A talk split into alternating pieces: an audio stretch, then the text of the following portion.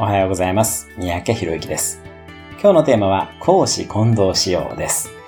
私自身は積極的に講師混同するようにしています。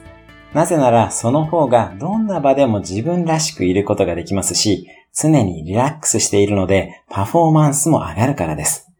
人間はリラックスしているほどパフォーマンスは上がります。また、現代の情報社会では、講師を切り分けるのが難しくなってきています。結局、私たちの情報は何らかの形で外部に出てしまうことが多いからですね。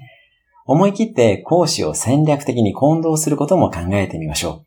そうしていると、プライベートのつながりから仕事の案件がどんどん舞い込んできたり、逆に仕事の関係者とも仕事を超えた豊かな人間関係が築けたり、家族ぐるみのお付き合いができるようになったりもします。どんな場でもあなたらしくいられるようにしましょう。